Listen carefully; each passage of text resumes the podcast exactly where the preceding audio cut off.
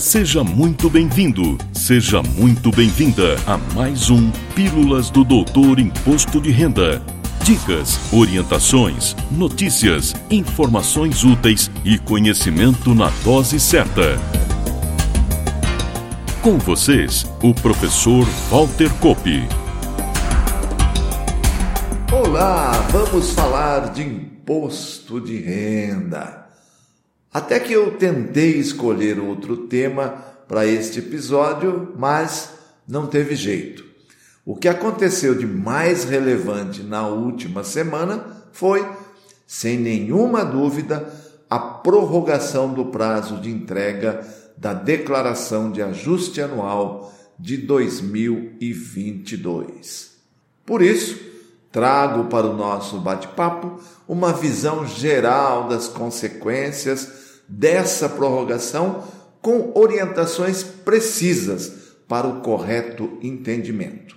Primeiro, lembro que desde 2010 as três possíveis declarações de imposto de renda a serem entregues pela pessoa física passaram a ter o mesmo formato, ou seja, exercício, que é o ano de entrega, ano calendário, que é o ano de referência. Por isso, estamos falando do exercício 2022, ano calendário 2021. E isso vale para a declaração de ajuste anual, para a declaração final de espólio e para a declaração de saída definitiva do país. Por isso, que a Instrução Normativa RFB número 2077, de 4 de abril de 2022, altera de uma vez só a Instrução Normativa RFB número 2065, de 24 de fevereiro de 2022, que trata da declaração de ajuste anual também a Instrução Normativa SRF número 81, de 11 de outubro de 2001, que trata da declaração final de espólio, e a Instrução Normativa SRF número 208, de 27 de setembro de 2002, que trata da declaração de saída definitiva do país. Mas existem outras consequências embutidas na prorrogação com relação ao recolhimento de eventual imposto apurado. É disso que vamos tratar agora. Começo pela declaração de ajuste anual, que tem o vencimento de sua primeira cota ou cota única do imposto a pagar apurado, prorrogado para 31 de maio próximo. Como consequência, aquele contribuinte que deseja colocar o seu pagamento em débito automático, incluindo a primeira cota ou mesmo para a cota única, deverá fazê-lo até o próximo dia 10 de maio. Este prazo, antes da prorrogação, era 10 de abril. Fique atento que, mesmo entregando no último dia do prazo, você pode optar pelo débito automático de suas cotas. O que muda é que, se sua entrega ocorrer após 10 de maio, você poderá incluir no débito automático os pagamentos a partir da segunda parcela. A primeira cota ou cota única deverá ser paga manualmente. Uma pergunta que pode surgir é: já entreguei minha declaração e paguei a primeira cota. Preciso retificar para atender às novas regras de entrega? A resposta é não. O sistema vai cuidar de corrigir seus dados e a parcela já paga vai funcionar como um pagamento antecipado, e sua segunda cota vencerá somente no dia 30 de junho. Também nessa linha, informo que qualquer mensagem no sistema da Receita Federal que ainda se refira ao vencimento anterior, ou seja, 29 do 4, deverá ser desconsiderada. Em breve, o fisco terá tudo atualizado para o novo vencimento, 31 de maio.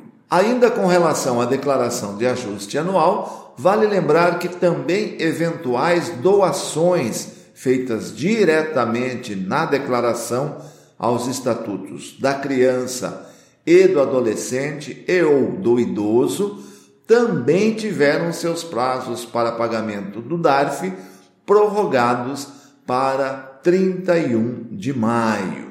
Chegou a hora de falarmos sobre a declaração de saída definitiva do país, em cujo prazo de entrega também deverão ser pagos o imposto apurado na declaração, sem a opção de parcelamento, em cota única, portanto, e qualquer outro débito vencido e não parcelado, porventura existente, relativo ao imposto de renda.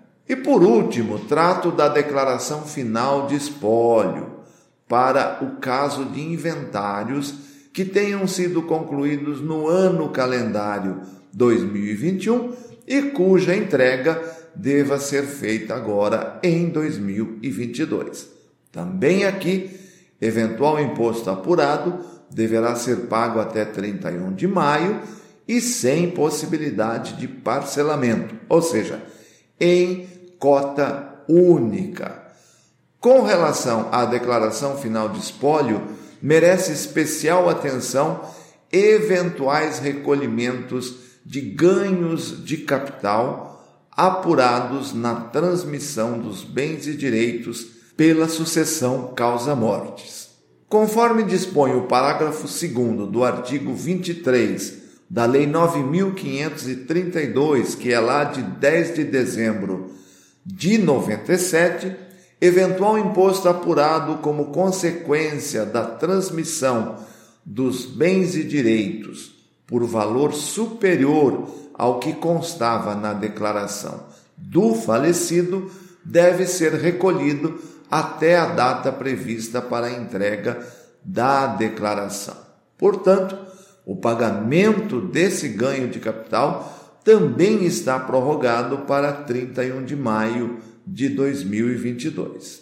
E por último, lembro que, apesar da prorrogação do prazo de entrega das declarações, o cronograma já divulgado pelo fisco para pagamento dos lotes de restituição continuam mantidos. Serão cinco lotes, com o primeiro sendo pago em 31 de maio e o último em 30 de setembro.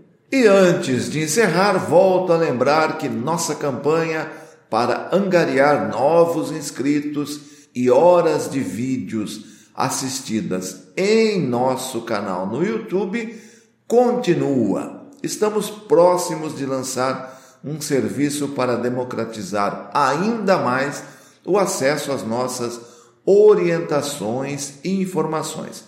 E para tanto, preciso da sua inscrição, do seu like e sua ativação das notificações, o famoso sininho.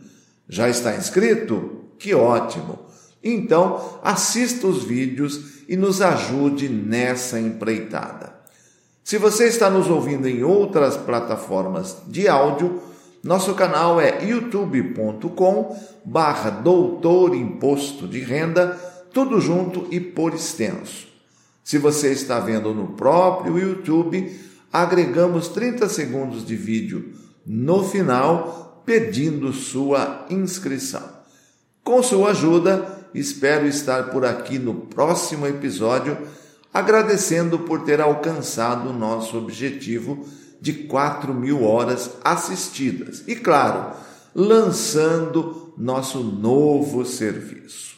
E por hoje é só. Agradeço sua preciosa audiência e na próxima semana volto com mais um assunto relevante. Valeu! Na próxima semana tem mais Pílulas do Doutor Imposto de Renda. Obrigado por ter ficado conosco. Espalhe a novidade aos amigos. Mande suas sugestões de pauta, seus elogios e suas críticas para pílulas.doutorir.com. Até lá!